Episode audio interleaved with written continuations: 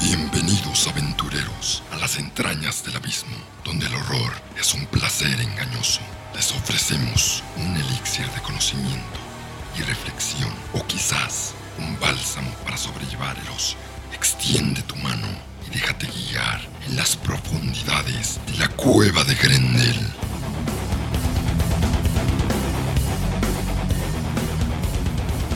Mucho gusto aventureras, aventureros, soy Andrés Rodríguez, voz principal de la Cueva de Grendel y regresamos a una nueva temporada de nuestro bonito y terrorífico podcast donde hablamos de sangre, tripas, literatura y de muchas cosas bonitas. Y cuando se puede todo eso junto. y cuando se puede todo eso junto, que se puede disfrutar, me da mucha risa porque en la presentación de mi libro me, me preguntaron de que si tu libro es tan terrorífico y tan, tan agresivo, ¿cómo lo podemos asimilar? Y así como que, bueno, o sea, incluso en las cosas este, terroríficas hay luz, hay belleza. Porque incluso sí fue de que este, hasta en el caos hay armonía. Ay, cállate. Oh, pues hay que vender bien el libro. y pues con ese mismo gusto, con esa, esas mismas intenciones de querer ver lo, lo bonito en lo macabro, en lo tenebroso, en, en lo pútrido, queremos hacer este top, o mejor dicho, ideé este top donde voy a hablar de cinco películas increíblemente gore que llegué a disfrutar.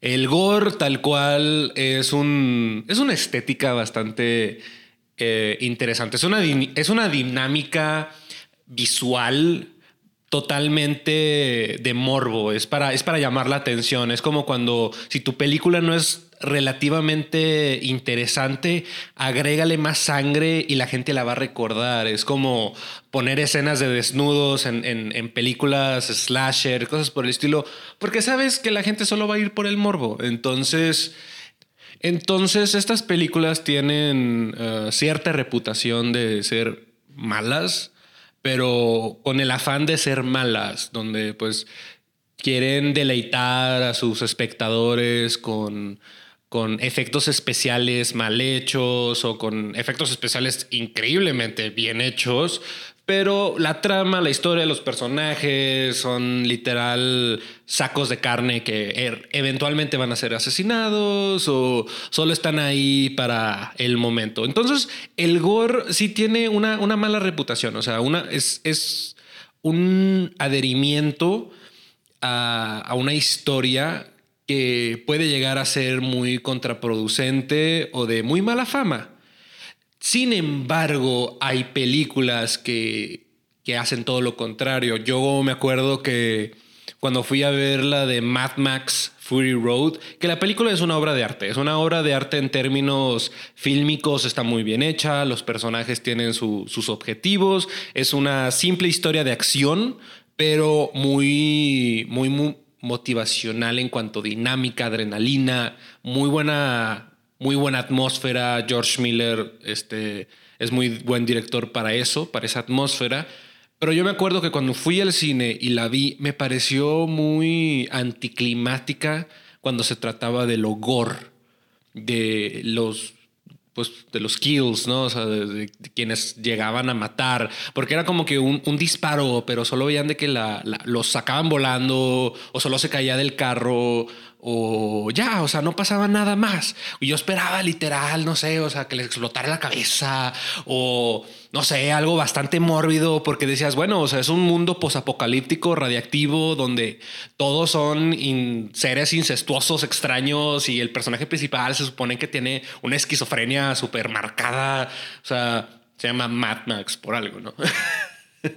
este, y creo que la última película es la única donde realmente muestran qué tan loco está el protagonista, pero no por su agresividad, sino porque literal de que escucha cosas y ve cosas.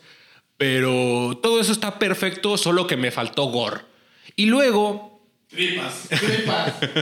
y luego, este episodio iba a ser sobre la nueva película de James Gunn de Suicide Squad. Y James Gunn es muy bueno cuando se trata de gore, este, de, de películas agresivas. Mucho lo- muchos lo ubican por Guardianes de la Galaxia, pero Guardianes de la Galaxia es su historia, aunque muy bien hecha, este, es su historia de que más limitada. Es una, es, es donde Disney, Tranquilo. donde Disney puso los, los parámetros y pues claro que James Gunn tenía que trabajar con lo que tenía que trabajar. Eh, pero si uno ve sus películas de antes, como lo puede ser Criaturas Rastreras, Sliders, el vato sí sabe trabajar la, el body horror, la ciencia ficción al estilo John Carpenter, como La Cosa. O sea, sí hay un, un nivel de, de- de ilustración respecto a cómo manejar el, el uso de, de los efectos, el gore, la sangre. Y en Suicide Squad, la nueva película, lo muestra, o sea, lo muestra en una historia de superhéroes con, bueno, superhéroes entre comillas, pues Suicide Squad. Eh, y a mí la verdad me encantó la película. Pero pues ya pasó mucho tiempo de cuando salió la película, ya se dijeron muchas cosas de la historia y pues dije, bueno, o sea, no quiero estar tan atrasado en cuanto, bueno, retrasado en cuanto decir lo que opino de la película, ya hice un artículo al respecto, pero me quedé con la parte que más me gustó de haber visto la película, la sangre. Cuando suceden los primeros momentos de la peli y machacan al presunto Suicide Squad al principio de la película, me fascinó. O sea, toda la escena de, de acción, las muertes, los personajes que se partían en pedacitos, el boomerang que le cortó la mitad de la cabeza a un soldado, todo eso para mí fue una orquesta de buena producción y de gore. Y con esa misma idea de gore quise hacer el, el podcast de este, de este episodio, donde hablaré de las cinco películas gore que me han gustado, que las he disfrutado, pero que no solo es una historia sangrienta, donde no solo es una película snuff con efectos pues, de sangre barata con catsup y pintura roja, ¿no?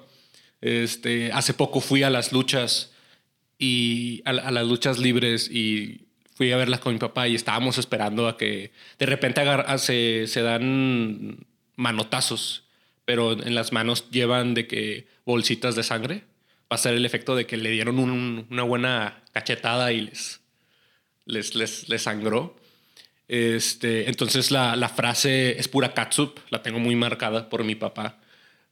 Porque sí, ve- veíamos películas como la de Gladiador y la de Gladiador también es pues, muy sangrienta para hacer una película con, de producción de Hollywood. Y, y si me decía, no te preocupes, pura catsup. Y yo como que, ah. Pero bueno, este, estas son cinco películas donde hay buena trama, pero los galones y los galones de sangre pues llegan a, llegan a traspasar la, la pantalla y te empapan a ti mismo. Estas películas o este género se le conoce como splatterpunk, de estos como cyberpunk, biopunk, steampunk. Bueno, está el splatterpunk, donde pues la mejor expresión es que el gore es la estética más importante de, de este tipo de historias. Los slashers normalmente son, estas historias de asesinos normalmente son splatterpunks, pero pues como dije vamos a hablar de las historias de buena producción. O sea, no, no voy a mencionar en este top películas snuff como bueno, pseudo snuff, como lo puede ser la película Serbia o 120 días de Sodoma o Holocausto Caníbal, que bueno, Holocausto Caníbal tiene lo suyo. Incluso hay una, una nueva versión de Holocausto Caníbal que se llama Infierno Verde de, del director Eli Roth, que es el creador de Hostal. Y también tiene como que su, su perspectiva o su ángulo respecto a las comunidades caníbales en Sudamérica. Bueno, sí, o sea, es un, es, un discurso bastante eh, racista, pero, pero lo que voy es de que no voy a hablar de esas películas tal cual. O sea, voy a hablar de películas que tienen mucha sangre, pero que tienen una gran trama y que los momentos sangrientos dejaron un impacto en mí. No estoy hablando de, historias que solo van a perturbar por perturbar y echan sangre a lo estúpido. Incluso este, me quedé pensando, ¿y si menciono las historias de, de las producciones Guinea Pig de Japón? Porque Japón es un exponente del splatterpunk, es, es un exponente, tiene su propia ramificación que es Japanese Splatterpunk. Y hay una, una de esas películas sí se filtró al top, pero son historias de calidad. Son historias de calidad con muy buen gore y e iniciamos este, este top con la película creo que más hollywoodense que puede haber en un top así, que para mí fue espectacular, no me esperaba tanta sangre, aunque este director es conocido por ser bastante sangriento. Estoy hablando de Quentin Tarantino. Y hablo de Hateful Late, Los ocho más odiados, su octava película, donde, es, donde es protagonizada por sus actores más emblemáticos, los actores que siempre salen en sus producciones, los agarra a todos, los pone en una cabaña en medio de una tormenta de nieve, todos son vaqueros, o al menos es la época, y tienen razones de matarse uno, unos a los otros. La película es una, es, una, es una buena historia de tensión, es una buena historia de quién tiene la agenda para matar al otro, quién fue, quién, quién fue el, el que envenenó la comida del, del el primer personaje en morir. Pero todas las escenas, todas las escenas donde se meten balazos, donde, donde se lastiman y ves el chorro de sangre, el pedazo de carne salir, o cuando el personaje de Russell, bueno, del actor Russell, eh, de Kurt Russell, empieza a vomitar sangre a lo estúpido porque fue envenenado y empieza a morirse y se ahoga con su sangre y cae. Todo eso fue un espectáculo que yo disfruté y que al mismo tiempo me hizo ver que la vida de, un vaquero, la vida de, del viejo oeste, pues no son como las películas de Clint Eastwood, que no son las películas como El Temple de Acero, pero las versiones antiguas, ¿no? O sea, donde es de que, bueno, vamos ahí y técnicamente todo es igual como la vida actual, pero un poquito más, pues, austero, ¿no? Un poquito más rural porque vivimos en el campo. No, no, no, o sea, era otro estilo de vida, una agresividad, las armas, el, perdigón quemaba de una manera diferente, la pólvora dejaba unas manchas que corroían la piel, incluso pues había heridas en las manos donde el mismo fallo del disparo, el mismo pistolero terminaba mal Incluso el culetazo este, dejaba marcas bastante... Eh, Llegaba a romper dedos, ¿no? Sí, marcas bastante visibles que llegaban a, romper los dedos. Y Hateful Eight tiene todo eso, además de una agresividad de, de storytelling bastante perturbadora. El personaje de Samuel Jackson creo que es un es un protagonista muy... no, muy complicado porque dices, ah, bueno, eso es un, es un alguacil, es un, una persona de la ley que, pues, en términos del tiempo se ganó su libertad porque fue parte del ejército liberador del norte. Este, personajes que están dentro de la cabaña son, son racistas, la mayoría es del sur posiblemente son sobrevivientes confederados.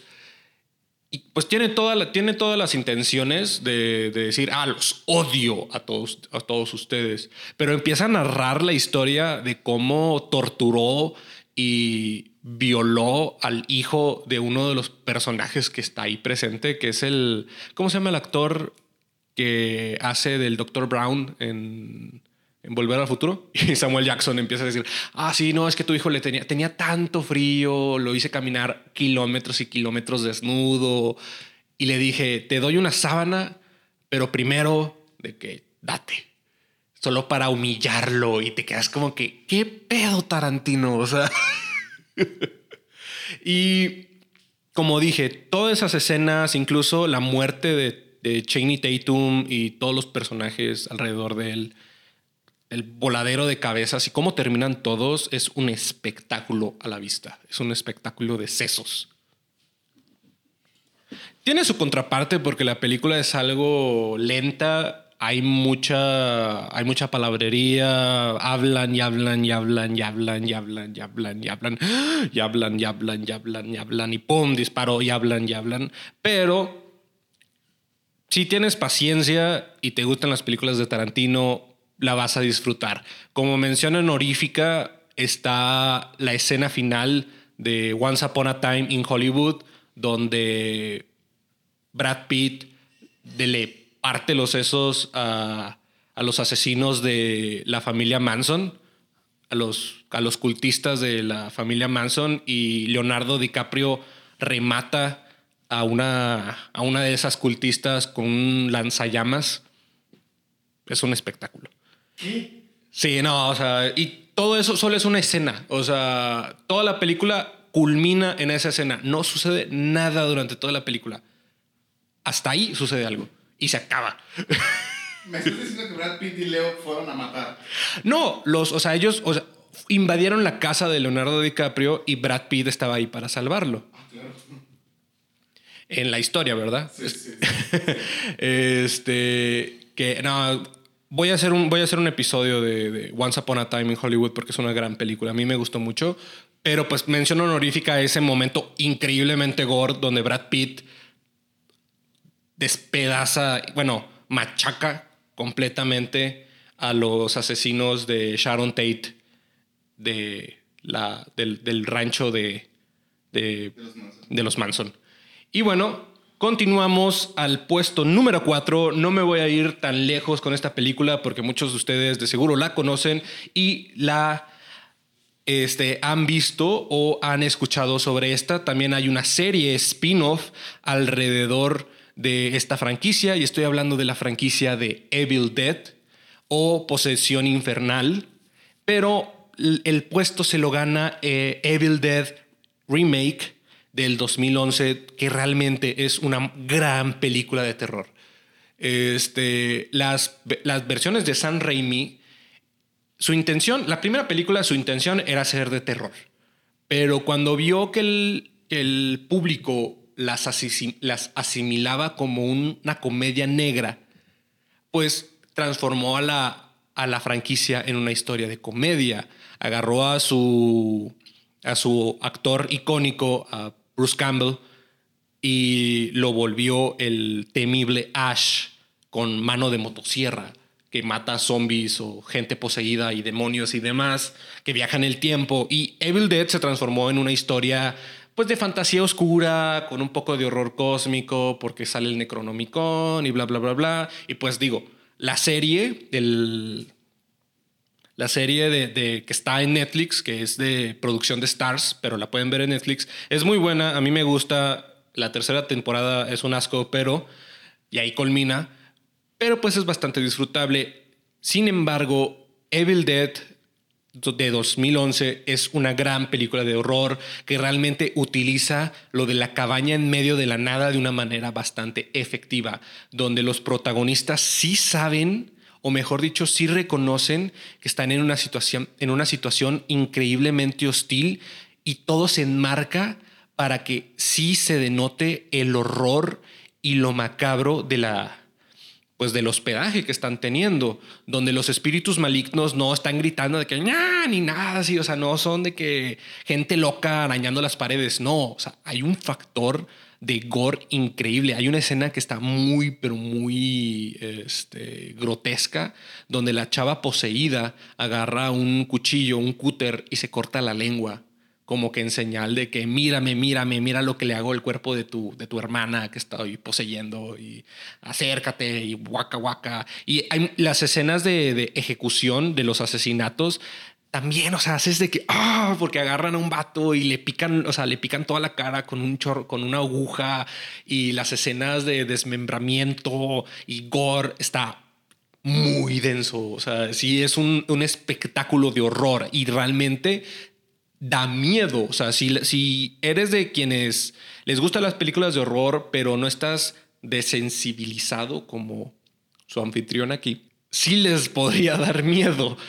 A mí la verdad yo la disfruté, o sea, la disfruté bastante y más porque al final llueve sangre, o sea, llega al punto donde empieza a llover sangre y la película termina con la chava agarrando la motosierra y partiéndole la cara al, al demonio final, que digo, al final es muy anticlimático, pero este, en términos de gore e historia, una gran película, Posesión Infernal, Evil Dead Remake del 2011.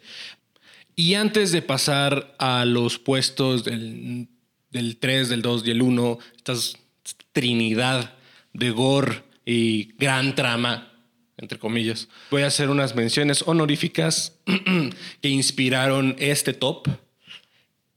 Y primero, pues voy a hablar de la, la, mención, la primera mención honorífica es hacia la serie de Spartacus una, una historia de, de, sangre en la arena, en la arena romana, en los coliseos, en los teatros romanos, que, que digo, o sea, tienen un, un, nivel de efectos especiales de la película de 300, pero las escenas donde son efectos prácticos, efectos donde no son CGI, este, sí son escenas bastante, bastante densas. A un vato eh, lo matan y pues para humillar su cadáver le arrancan la cara y el vato se la pone.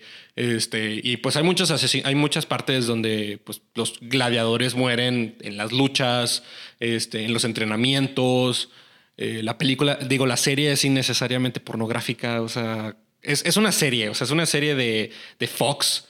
Pero si creen que Juego de Tronos, o sea, inició el rollo de, de fantasía o de historias con, con con boobies y, y, o sea, escenas sexuales. O sea, Spartacus vino antes y está cabrón. O sea, este es muy incómodo. Hay escenas que sí son muy incómodas. Y también, pues, como dije, hay muchas mutilaciones bastante densas. A un personaje le, le cortan el miembro, que lo humillan. Está, está muy cabrón. La siguiente mención honorífica es para la serie de dioses americanos basada en el libro de Neil Gaiman. El libro no es necesariamente gore, pero por alguna razón la serie la están haciendo increíblemente gore. Otra mención honorífica es la serie animada de, de Invencible, basada en la línea de cómics, que también es muy, pero muy, muy gore. Estamos hablando que el, kill count, el contador de muertes de los últimos dos episodios es impresionante. Es un, es un genocidio incalculable. O sea, si alguien se dedica a hacer kill counts en el internet, que hay varios canales que a mí me gustan ver de repente, si se ponen a hacer el kill count de, Invencible, props a esa persona. Y la película, otra de las películas que termina con estas menciones honoríficas es la película de Apóstol, una gran historia de horror folclórico, un, una aproximación a un horror pagano muy interesante donde el personaje va a rescatar a su hermana de un culto en medio de, esta, de unas islas alrededor de, de Inglaterra, creo. No, no, ya no, no, me acuerdo, la, la, vi hace mucho. Pero hay escenas bastante eh, cruentas, bastante agresivas. Entre estas, pues, el, la tortura, asesinato, ejecución de un chavo que, pues, lo ponen en una de estas máquinas de, de tortura medieval, de Inquisición, donde poco a poco le van incrustando un, clavo, así de esas de que van girando una maribela y se le va entrando un clavo por la cabeza y... Pero solo es una muerte. Entonces, como dije, ah, no, no va a entrar en el top. y digo, la historia en sí tiene sus rollos de, neopaganismo o de, de apreciación de la naturaleza, dioses paganos extraños, arcanos, muy, muy interesante, una estética muy impresionante, pero pues es mención honorífica más que todo por ese, esa ejecución en medio de la película. Y pasamos al top 3, esta, esta trinidad de gore, y fue difícil posicionarlas. Estas películas realmente cualquiera puede ser este, primer lugar las tres tienen una trama relativamente buena, pero impresionante, que sí saben acentuar en términos de, algo clásico, de, artístico, lo que es gore y una trama, pues, irreverente. irreverente, graciosa, interesante y que permanece en ti y te acecha. Una de esas películas, la primera de este top, top 3, y la que me marcó la vida, me, cicatrizó. Estoy hablando de la franquicia de Nuke Them High o Escuela Tóxica, que es un splatter punk clásico de los 80s, pero pues quiero, yo la que vi, la, la que presencié, atestigué, fue, la, fue el remake, el reboot del 2013, 2013 con Return to Nuke Them High, volumen 1.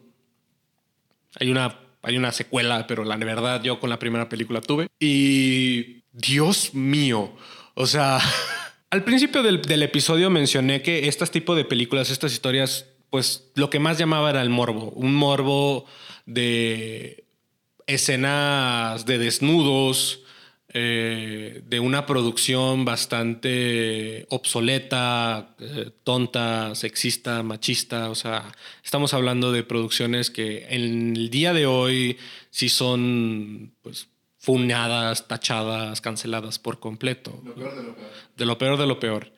Y Return to Nuke Them High, o sea, sí lo demuestra, porque lo que vi, o sea, qué demonios estaba sucediendo ahí. Para, para darles la idea, o sea, más que todo para decirles la trama. La historia es de una escuela que, pues, en un pasado estaba al lado de una planta de desechos tóxicos.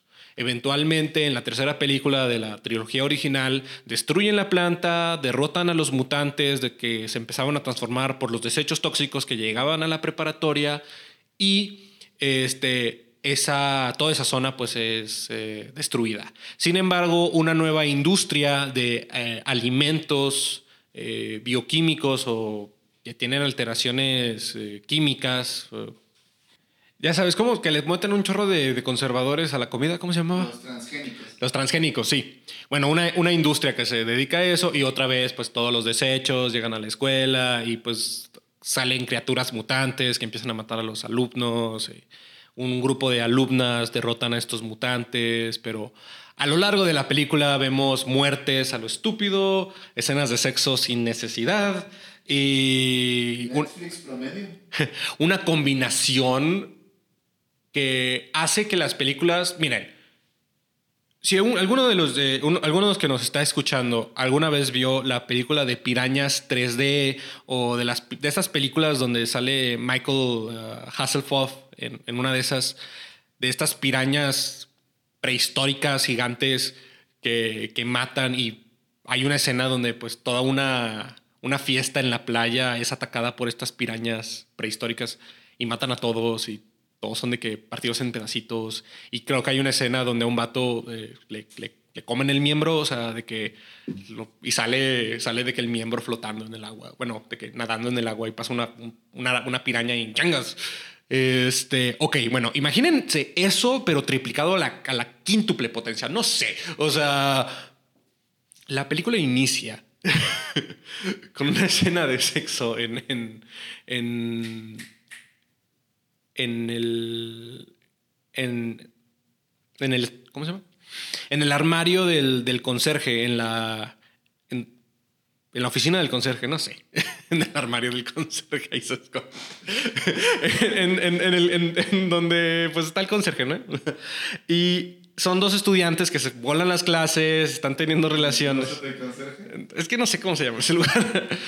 están teniendo relaciones y pues estás como que, bueno, la película se llama así, o sea, ¿qué, esperabas, no? O sea, estás viendo y de repente el vato siente que algo le está mordiendo la nalga y poco a poco le empieza a morder más, morder más, morder más. Y, la chava está de que, ah, ¿qué estás haciendo? Y al final, o sea, el vato queda de que hecho, o sea, queda mutilado por completo allá abajo y la chava se deshace por la toxicidad de la criatura que llega. Y el gore del resto de la película y la estupidez que todo esto es a costa, o sea, toda esta película es una película de clase B, es una, son estas, son, son estas producciones donde todo lo hacen estúpido, que todo lo hacen visiblemente malo, porque esa es la intención, porque es, es, es, parte, de la es parte de la diversión de ver estas películas, como lo puede ser Sharknado o el, el sacerdote Velociraptor exorcista que la película está en Amazon Prime. Son películas que son malas, pero pues están diseñadas para ser malas. Bueno, esta película está en otro nivel y el nivel de gore es impresionante. Y también los efectos son muy buenos. También una mención honorífica improvisada al maestro de los efectos especiales del horror, Don Savini, que él, gracias a él tenemos la visión de los zombies que tenemos hoy en día. casi todas las películas con muy buena producción de horror visual es gracias al, maquillaje y a los efectos de Tom Savini. Si alguien, pues, o sea, si quieren ubicarlo más o sus, trabajos, pues tienen desde la trilogía de El despertar de los muertos o La noche de los muertos, El amanecer de los muertos de George Romero. Todas esas fueron trabajadas por este Savini también Planeta Terror, varias producciones de Tarantino, algunas películas de, Viernes 13. El, el vato ha estado en muchas producciones como director, como especialista en efectos especiales. Es un maestro de, del gore. Y para llegar a la segunda, al segundo puesto, hablando de producciones dirigidas a ser malas, pero en este caso tiene toda la intención de ser una mala película, pero es una gran película y a mí me encanta. Y estoy hablando de Brain Dead, una, una de las primeras películas de Peter Jackson, el director de El Señor de los Anillos, de la trilogía del Señor de los Anillos y una, y bueno, mi favorita de, de King Kong. Esta, esta película de, Peter Jackson, Brain Dead, que sucede en, en Nueva Zelanda, tengo entendido que él es de allá, por eso toda la producción ha sido en, Nueva Zelanda, todo lo del Señor de los Anillos fue allá, pero pues esta eh, fue ahí porque él es de ahí, tengo entendido, creo. Este es una historia de zombies. Las películas de zombies de lleno tiene que haber gore. O sea, si no hay gore, no es una buena película de zombies. Eh, es, una, es, una, es un invento. Hay toda una franquicia de historias de de zombies donde el factor más importante es el gore o donde los efectos especiales, los efectos prácticos son la mejor parte de, toda la trama y todo lo demás es chavos corriendo por su vida.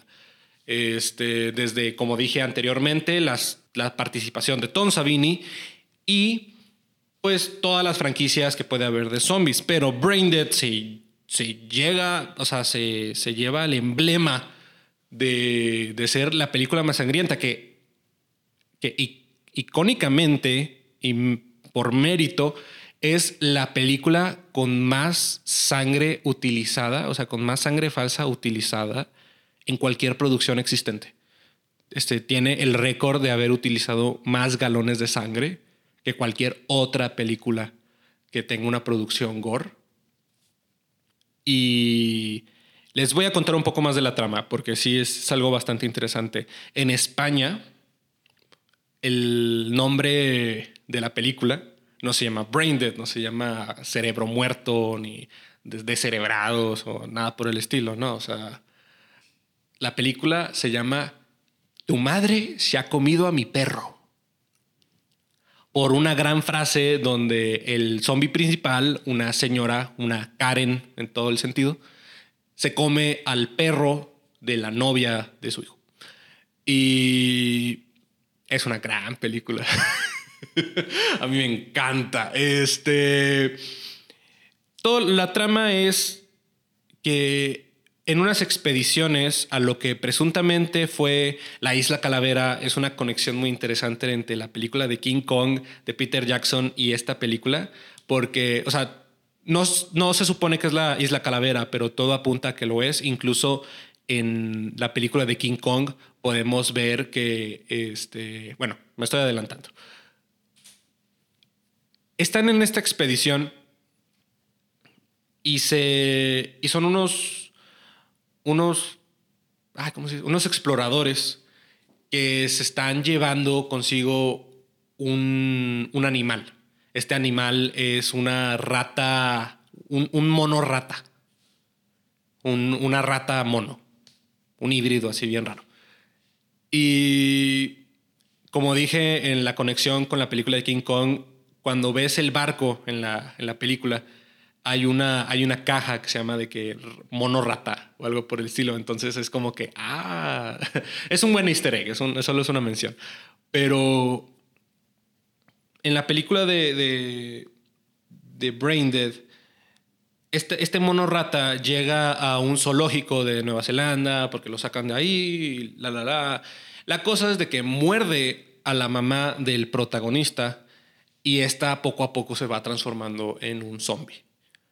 Este, nunca explican por qué, si es por la rabia. La cosa es de que se transforma en un zombie por eso y empieza a infectar poco a poco a toda la comunidad y todo culmina en una fiesta dentro de la gran casa en la que viven y pues el personaje tiene que matar a todos los zombies y se vuelve un festival de tripas por todos lados donde incluso las tripas tienen conciencia propia e intentan matar al, al protagonista. Incluso esta película se hizo famosa en el internet eh, por dos razones o tal vez tres, donde sale un, un sacerdote karateca teniendo sexo con, un, con una monja cuando son zombies.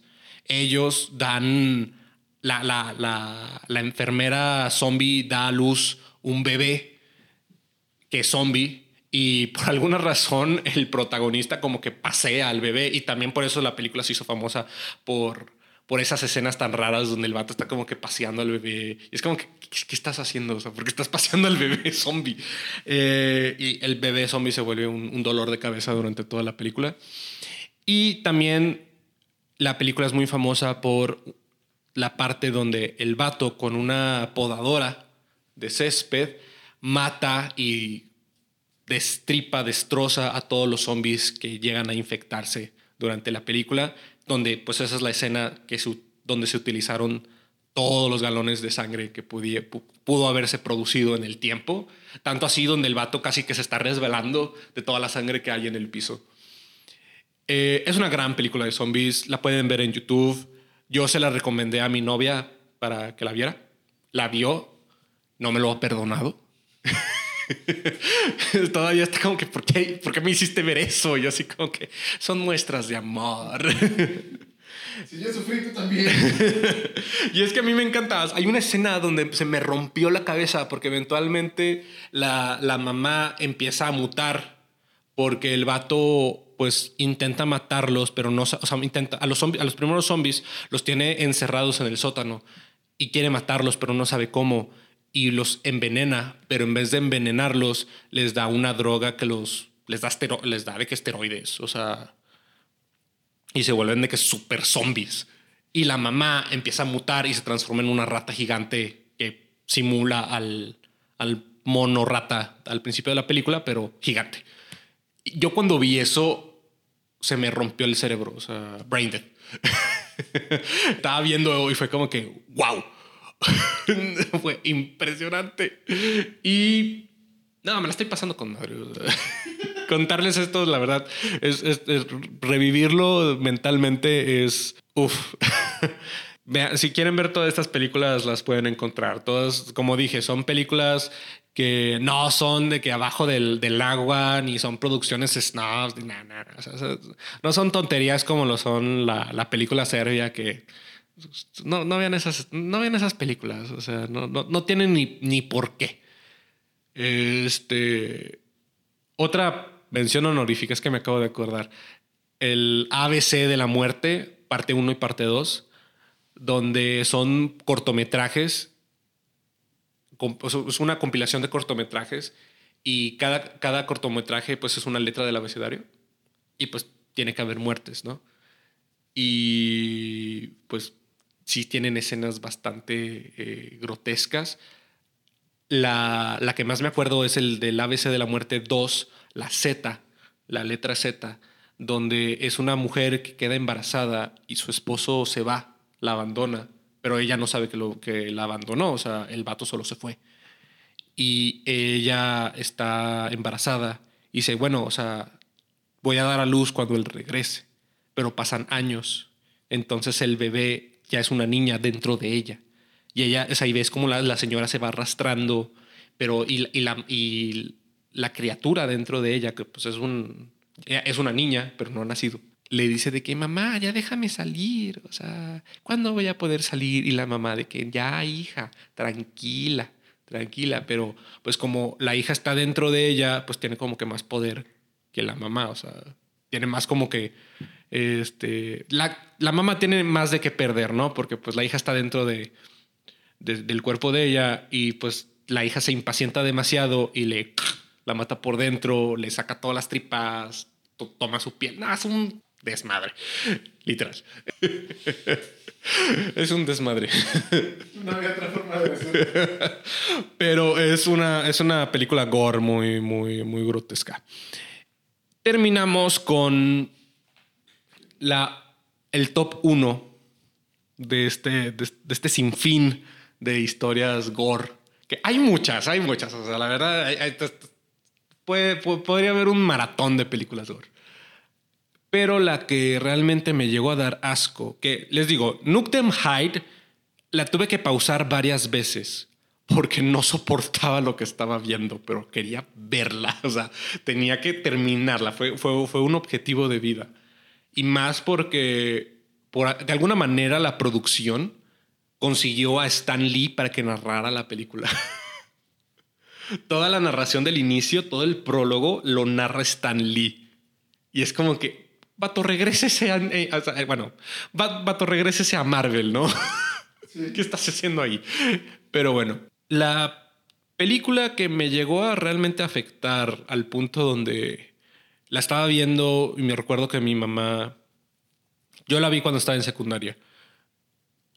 Mi mamá me dijo de que vete a cenar, no, vente a comer y estábamos y fue, fue espagueti. Previamente a comer espagueti, había una escena donde este vato, por alguna razón, estaba comiendo gusanos. Pero o sea, y yo vi el espagueti fue de que, ah, madres. o ah. sí me comí el espagueti, pero pues ni modo. no le iba a decir a mi mamá, ah, es que los gusanos. Esta película de la que estoy hablando es un japonés splatterpunk que se llama Tokyo Gore Police. Una historia que podría ser un anime. Y en el anime hay muchas historias gore que han sobrepasado y trans transgresado en el, en el internet, donde la gente solo ubica las escenas gore y no sabe nada más del anime, pero las escenas gore son de que mil visitas, millones de visitas en YouTube. Y estoy hablando de desde Elfen Lied, Devilman Crybaby, Devilman Original, Higurashi no Naku Koroni, cosas, estos, estos animes que son conocidos por ser increíblemente sangrientos.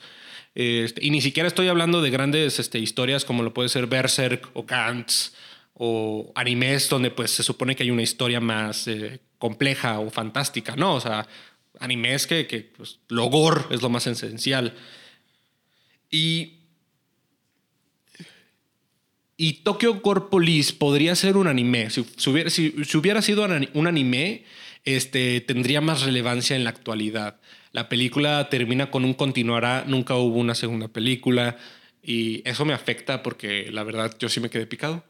Este, la historia trata de un Japón fascista, sorpresa, sorpresa, donde la policía tiene una presencia increíblemente militar porque están en la casa de un, o sea, están cazando a, un, a, unos seres, a unos seres conocidos como ingenieros, por alguna razón se llaman así, que son humanos que tienen habilidades este, pues bastante monstruosas y se vuelven locos. Y... Sí, son ingenieros. Ah,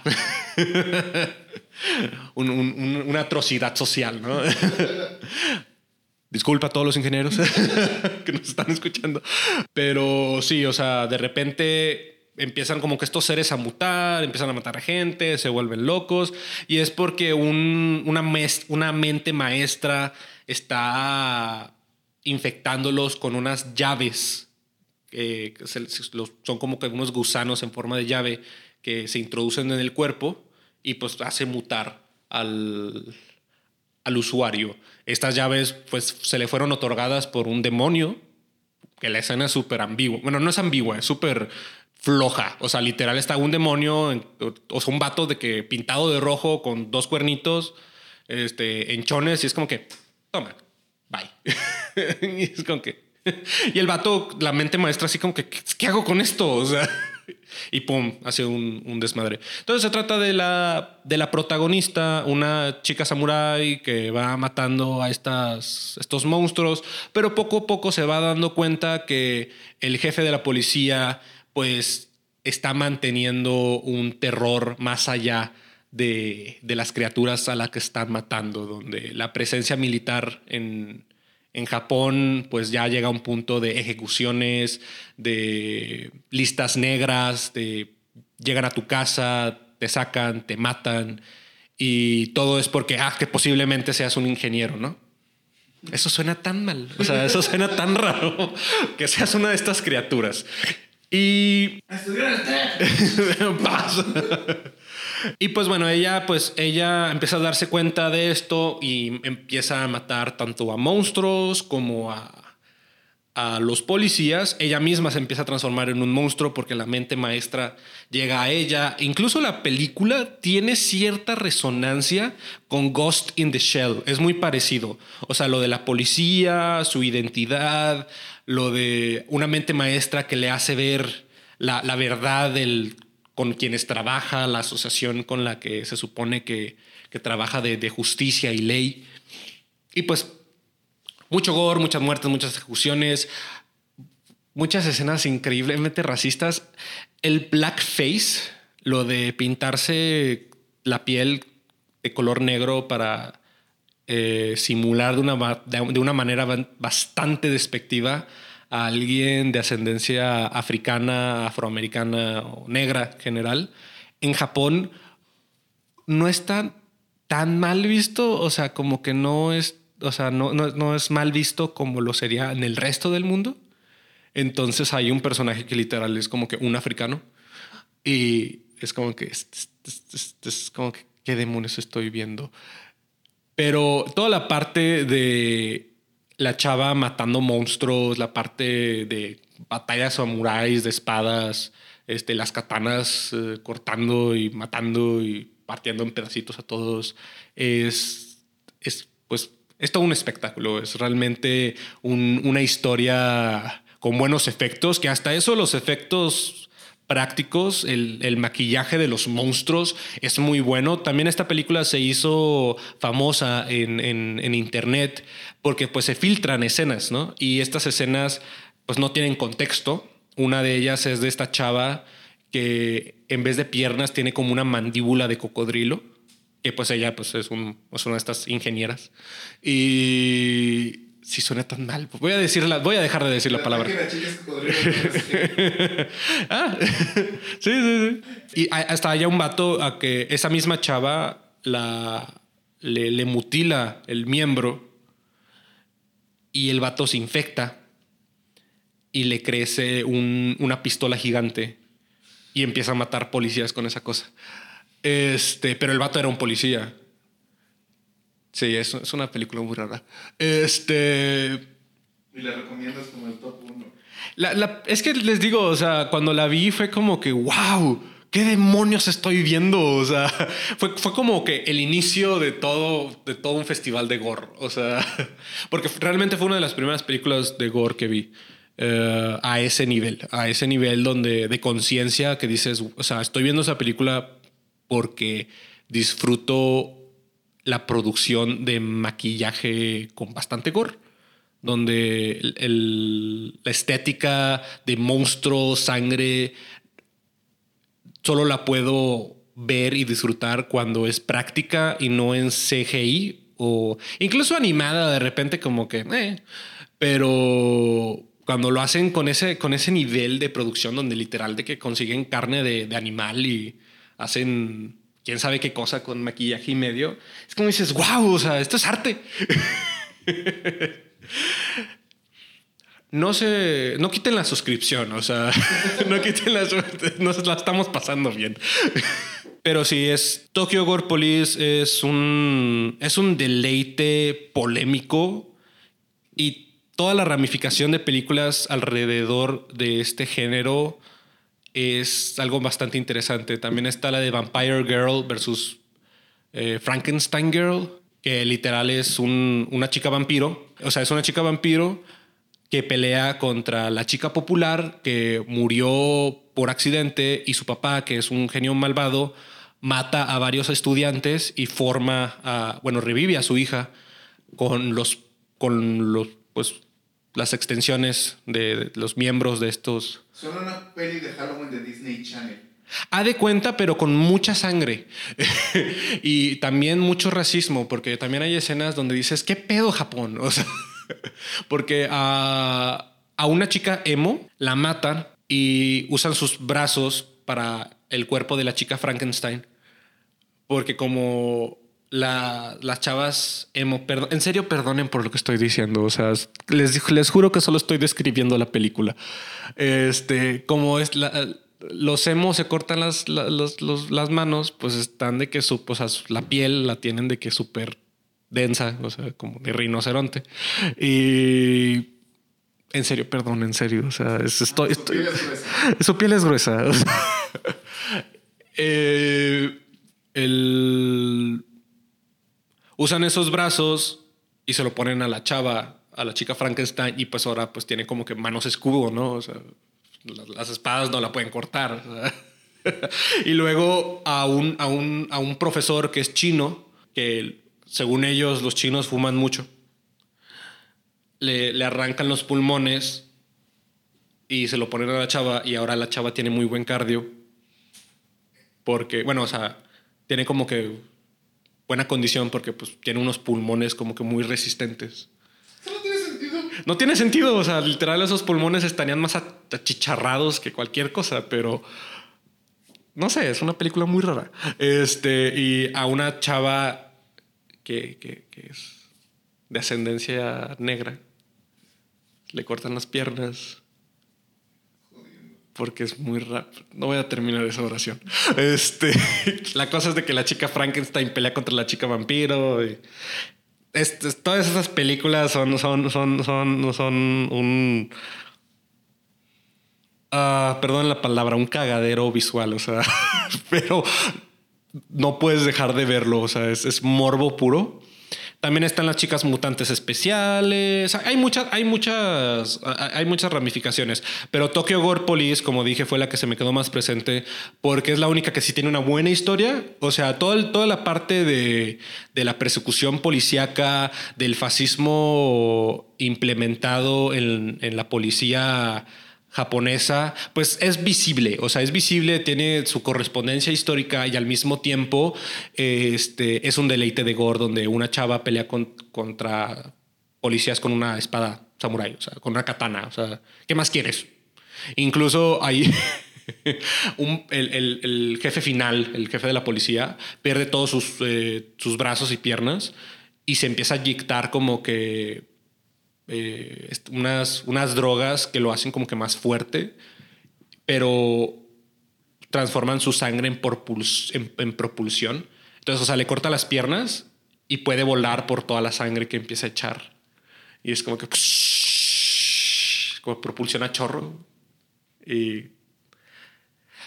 Entonces el episodio termina con esto. Este... Ah, fueron 55 minutos. No pensé que iba se, iba a alargar tanto el episodio, pero fue, fue bastante terapéutico hablar de estos traumas. Eh, sí, no sé cómo terminar esto. Ah, si les gustan las películas gore, ah, vean. no sé.